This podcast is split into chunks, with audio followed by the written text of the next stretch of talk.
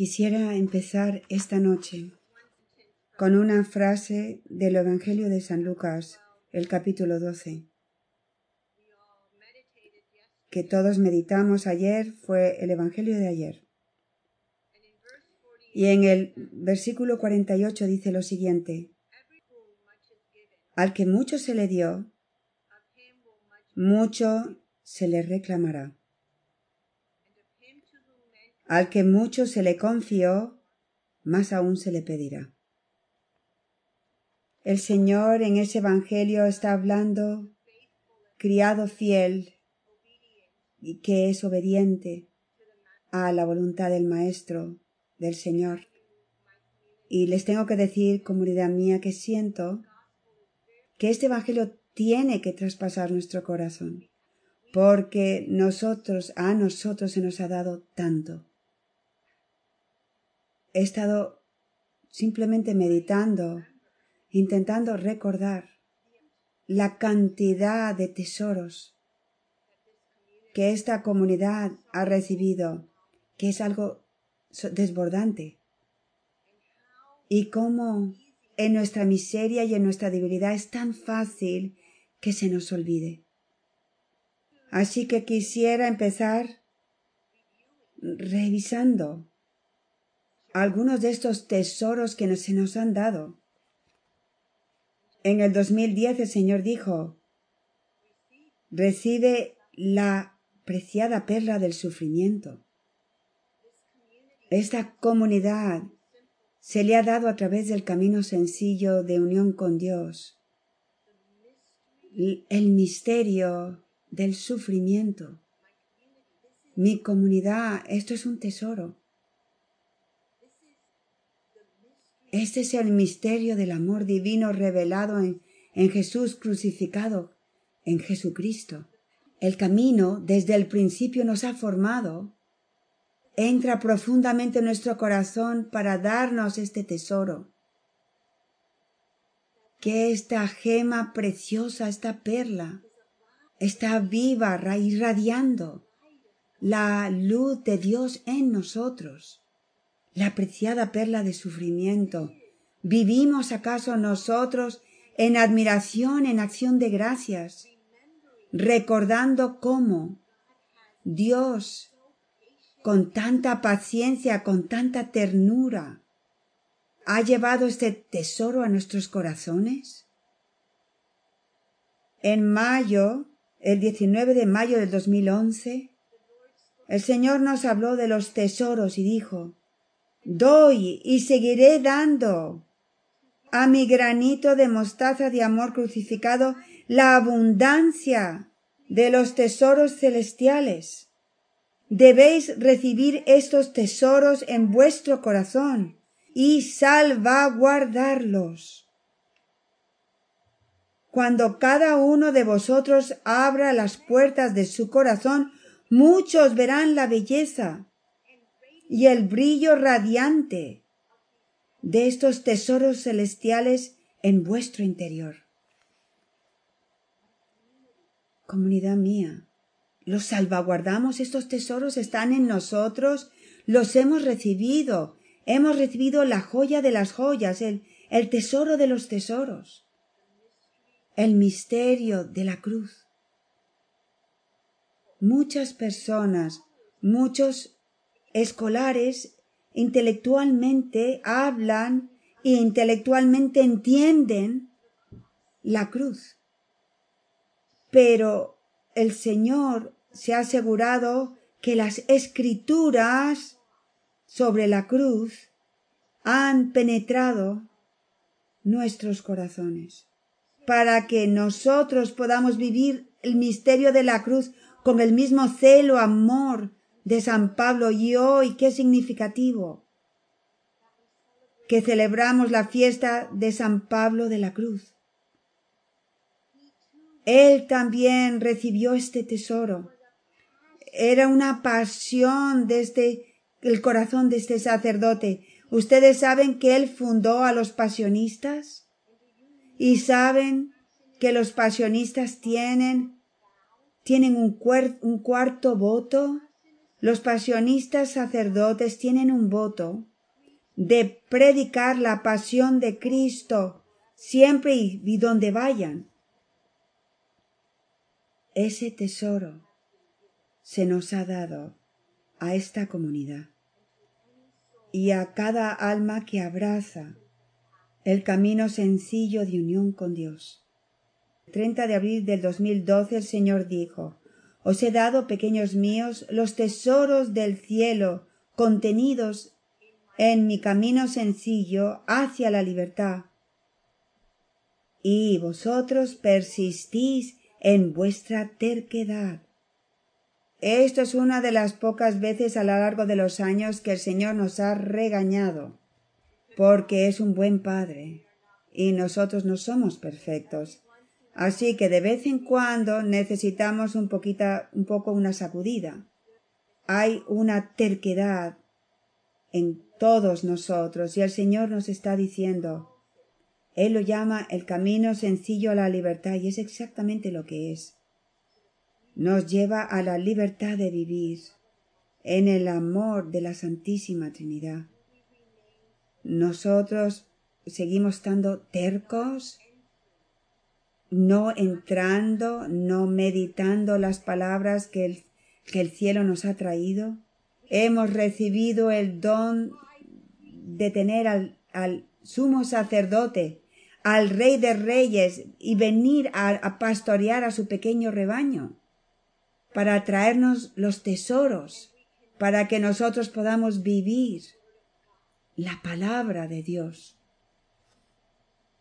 Y finalmente, recientemente, dijo, el camino sencillo de unión con Dios es el camino de morir a uno mismo. ¡Qué tesoro! ¿Se dan cuenta cuántas personas leen las escrituras? una y una vez y otra vez y pueden dar grandes enseñanzas intelectualmente a morir el grano de trigo que ha de morir. Eso lo sabemos todos intelectualmente. Pero ¿cuántas personas han de hecho vivido estas palabras del Evangelio? ¿Cuántas personas han muerto a sí mismos?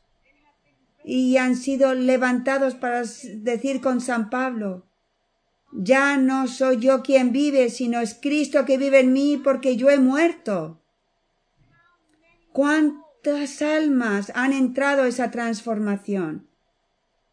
¿Se dan cuenta ustedes que el camino sencillo de unión con Dios es un camino que el cielo nos ha traído a nosotros para que Dios mismo nos esté enseñando?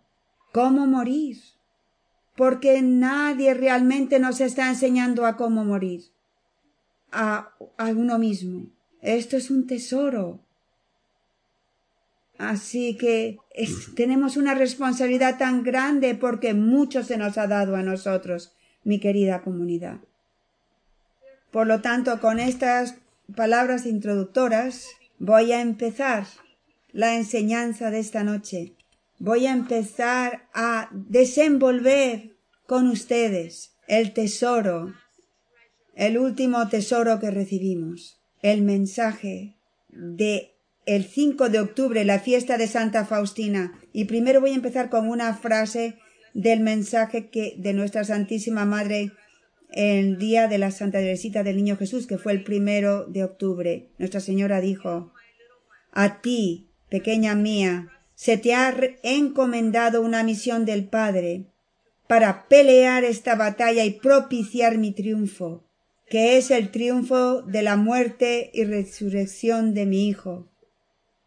Y después el Señor, el 5 de octubre nos dice, Pequeña mía, debes actuar rápido, porque el tiempo de la justicia ha llegado. Pasa todo tu tiempo con el Padre Jordi terminando mi camino, Todavía estoy intentando hacer esto, no sé cómo hacerlo. Pero les voy a decir, mi querida comunidad, después de este mensaje, he pasado cada momento que puedo escribiendo el segundo clavo de la crucifixión. Entre acompañamientos y las las responsabilidades de mi vocación, me he estado dando a mí misma para escribir el segundo clavo. Y les digo, Padre y yo necesitamos las oraciones de todos ustedes para terminar esto. Es muy difícil. Es, es como dar a luz. Eh, es un trabajo duro, arduo. Y necesitamos como comunidad orar para que esto se dé de acuerdo a la voluntad de Dios. Así que les suplico esta noche que nos ayuden, que nos ayuden a estar enfocados, que nos ayuden a, tomar esto en serio. Las palabras del Señor. Sigue diciendo, pequeña mía, cada alma víctima tiene un gran poder para apaciguar la justicia de Dios y propiciar mi venida. Seré conocido, adorado y amado en la Eucaristía. La nueva Jerusalén se establecerá en la tierra y un tiempo maravilloso comenzará a florecer en la tierra. Apaciguad la justicia de Dios por medio de vuestras vidas como mis víctimas de amor. Creed en el poder de vuestras oraciones, con súplicas y lágrimas.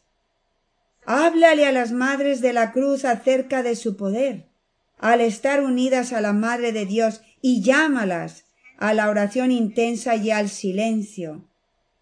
Tómate este mensaje muy en serio y ve en paz mi comunidad, cada uno de ustedes se han tomado este mensaje en serio?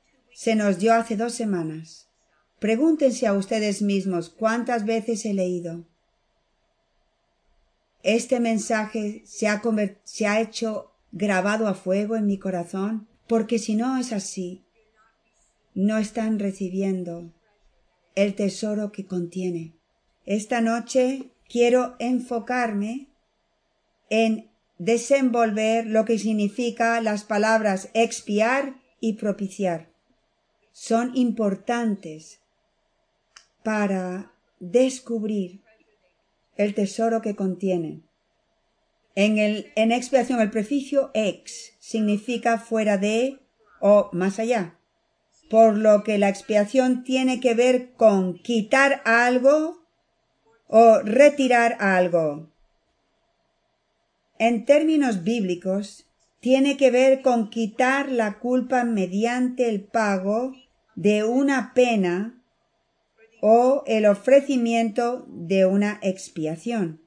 La expiación es el acto que resulta en la disposición de Dios hacia nosotros. Es lo que Cristo hizo en la cruz. Ahora, propiciación es el resultado de la obra de expiación de Cristo. Eso es la propiciación. La ira de Dios se aparta. La distinción es la misma que entre el rescate pagado y la actitud del que recibe el rescate. Propiciar es aplacar o apaciguar a una persona enfadada. Por lo tanto, la expiación tiene que ver con nosotros, el pueblo. Jesús es el sacrificio puro por nuestros pecados. La propiciación tiene que ver directamente con el Padre, apaciguando su ira hacia nosotros, sus hijos rebeldes. El Señor nos ha ido formando como uno con su sacrificio de amor al Padre. Él nos ha formado como sus víctimas de amor, uno con la víctima pura e inmaculada. Esto es expiación. Damos voluntariamente, eso es muy importante, es por eso que tenemos que hacer una alianza, porque no estamos forzados. Voluntariamente damos nuestro sí, unidos a la perfecta obediencia de Cristo al Padre para sufrir el pecado, la opresión y el quebranto de otros para ayudar en su salvación y redención. Participamos como corredentores con María por el poder del Espíritu Santo.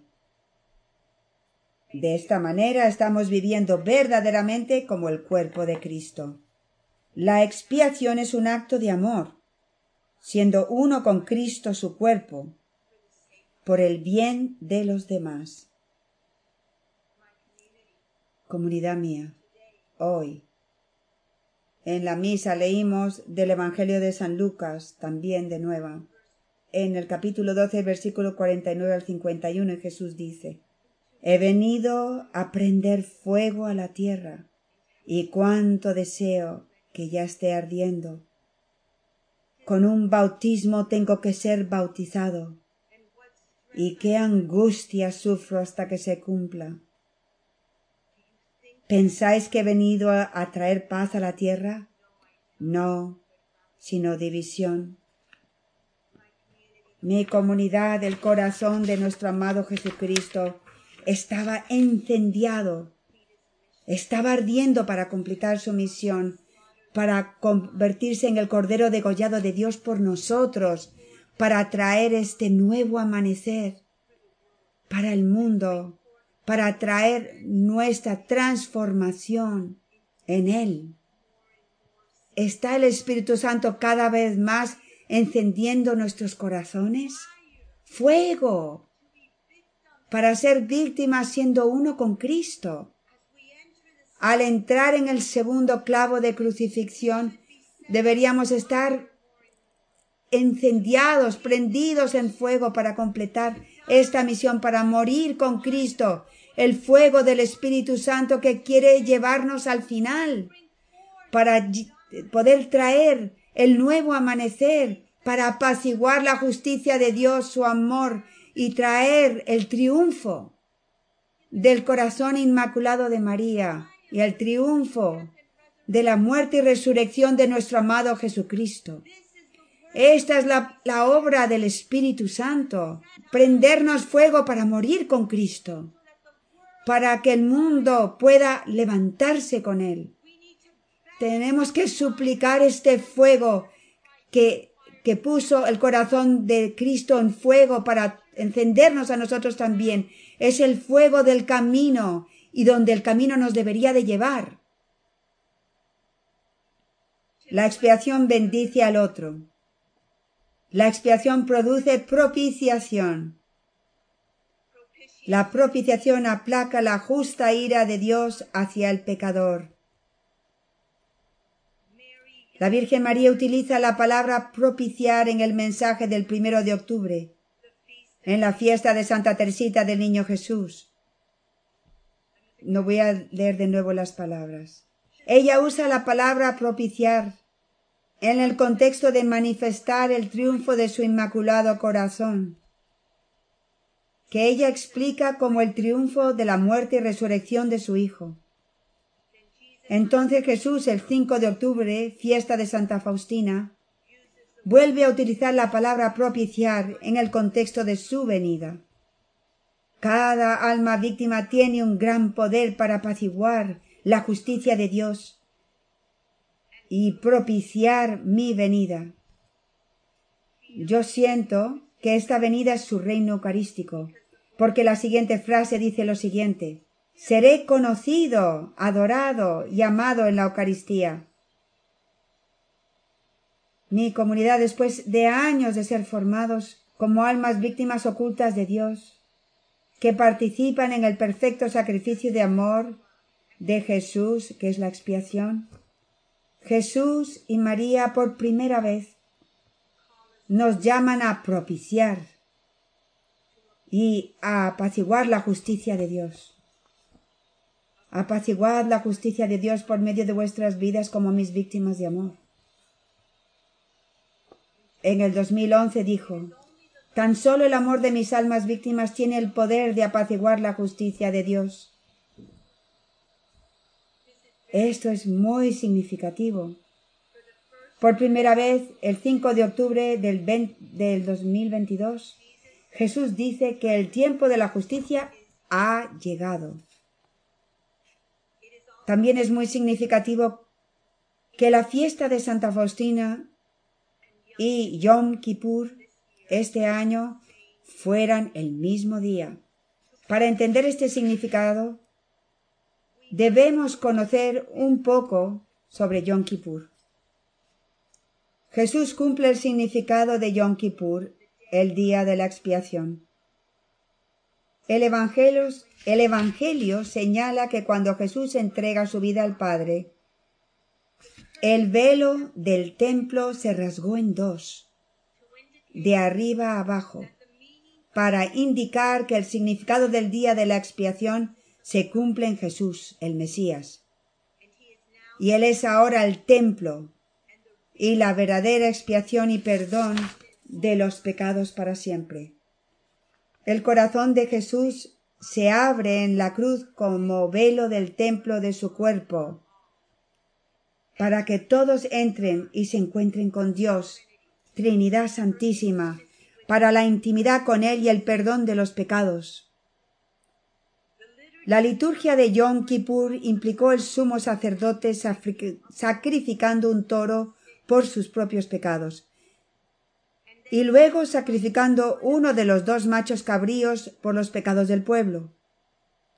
Luego se lleva la sangre detrás del velo del lugar santísimo, para colocarla sobre el propiciatorio, la cubierta del arca de la alianza con los dos ángeles flotando sobre ella.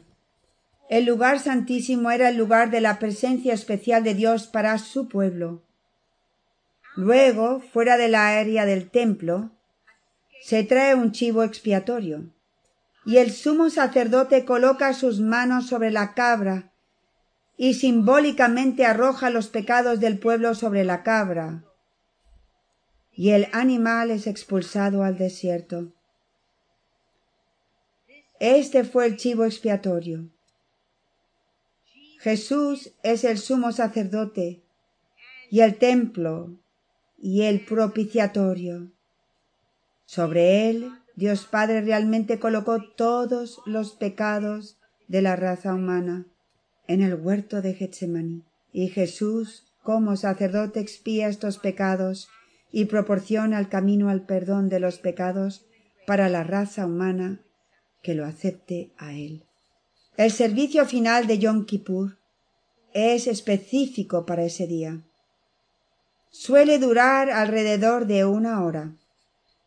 El arca, un gabinete donde se guardan los rollos de la Torá, se mantiene abierta durante este servicio, por lo que se espera que uno permanezca de pie durante todo el servicio. Hay un tono de desesperación en las oraciones de este servicio. A veces se hace referencia al servicio como el cierre de las puertas. Considérenlo como la última oportunidad para decir algo a favor del pueblo antes de que terminen las fiestas comunidad mía.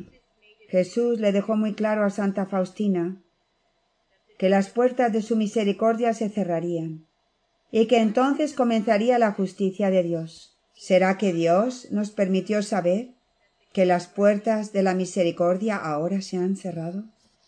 Nuestra Santísima Madre le dijo a Santa Faustina en el diario, es el número 635 en el diario de Santa Faustina. Tú debes hablar al mundo de su gran misericordia y preparar al mundo para su segunda venida. Él vendrá, no como un Salvador misericordioso, sino como un juez justo. Oh, qué terrible es ese día. Establecido está ya el día de la justicia, el día de la ira divina. Los ángeles tiemblan ante ese día. Habla a las almas de esa gran misericordia mientras sea aún el tiempo para conceder la misericordia. Jesús le dijo a Santa Faustina en el número 1146, Antes de venir como juez justo, abro de par en par la puerta de mi misericordia. Quien no quiere pasar por la puerta de mi misericordia tiene que pasar por la puerta de mi justicia. Jesús y María nos piden ahora a nosotros el granito de mostaza de Dios de almas víctimas, apaciguar la justicia de Dios, propiciar, evitar la ira de Dios e incurrir en su favor divino, que es el triunfo de los corazones traspasados de Jesús y María. La coronilla de la Divina Misericordia dice, Padre eterno, te ofrezco el cuerpo y la sangre, el alma y la divinidad de tu amadísimo Hijo nuestro Señor Jesucristo, como propiciación de nuestros pecados y los del mundo entero. Jesús es el propiciador porque Él es el expiador. Escuchen bien con atención, mi querida comunidad, este es el tesoro. Solo las almas que participan voluntariamente en la expiación de Jesús tienen el poder de propiciar ante el trono de Abba. Este es el poder que Dios ha querido dar a sus almas víctimas. Entiendo este llamado a, propiciar cuando pienso en mi familia. Mi esposo, como padre de nuestra familia, tiene justa ira por la rebeldía de algunos de nuestros hijos. Tiene razón en estar enojado. Sin embargo, como su esposa, tengo el poder por medio de mi amor, mis lágrimas y mi ternura, para apaciguar su ira e invocar misericordia en su justicia. Mi hija, la única niña en nuestra familia, ella es la niña de los ojos de su padre. Ella también tiene el poder por medio de su amor, dulzura y lágrimas, para disminuir la severidad de la justa ira de su Padre. Jesús dijo en el 2011, nosotros, y se referían Jesús y María, somos un corazón, una sangre, un sacrificio, una víctima ante el trono del Padre por cada uno de vosotros pero las lágrimas de una madre llevan al Padre a actuar con misericordia cuando lo que se pide es justicia. En este mensaje del 5 de octubre específicamente llama a las madres de la cruz y las llama a creer en el poder de sus oraciones con súplicas y lágrimas. Y, y me dice que les hable a las madres de la cruz, por eso hablé a las madres de la cruz el primer sábado. Las lágrimas de una madre tienen un gran poder con Dios. En Lucas capítulo 7, versículo del 11 al 17, Jesús se conmueve cuando escucha los lamentos de una madre cuyo único hijo ha muerto. Él le devuelve la vida a su hijo. Imaginen el poder de las mujeres que han dado su fiat, siendo uno con el de María, para dar su vida no solo por sus hijos biológicos, sino por todos los hijos de Dios, especialmente sus sacerdotes. Eso es lo que nosotras somos. Esto es lo que Jesús y María nos dice que tomemos muy en serio. Nosotros, como almas víctimas de Dios, no siendo ya dos, sino uno en el sacrificio de amor de Jesús, somos la niña de los ojos de Abba. Por lo tanto, Él nos da el poder de propiciar. Él nos dice, rogad al Padre misericordia en su justicia. Desde este mensaje y el desenvolverlo para recibir este tesoro en mi corazón, mi oración ha cambiado. Es por eso que yo quería orar de esta forma hoy el rosario, para enseñarles a cómo recibir este tesoro y vivirlo, para empezar a propiciar en Cristo crucificado con María, para apaciguar y suplicar y, y, traer el, el triunfo de los dos corazones. Esto es lo que Dios nos está diciendo, ese es el tesoro. El acto de propiciación como uno con Cristo también está relacionado con vivir el segundo clavo de la crucifixión. A medida que integramos nuestras emociones en Cristo, para vivirlas únicamente de acuerdo a su propósito, vivimos en una unión más perfecta y profunda con Cristo. Este acto voluntario de disciplinar nuestra voluntad para que nuestras emociones sean vividas únicamente para agradar a Cristo, nos consume en Cristo, para que ya no seamos nosotros los que vivimos, sino Cristo quien viva en nosotros, mi familia. Ahora podemos no solo sufrir con Cristo por el bien de los demás, sino también apaciguar la justicia de Abba con Cristo y María, sacando del corazón de nuestro Padre el triunfo del Inmaculado Corazón de María, con el triunfo de la muerte y resurrección de Dios, del Hijo de Dios. Jesús y María han vuelto nuestra mirada hacia Abba.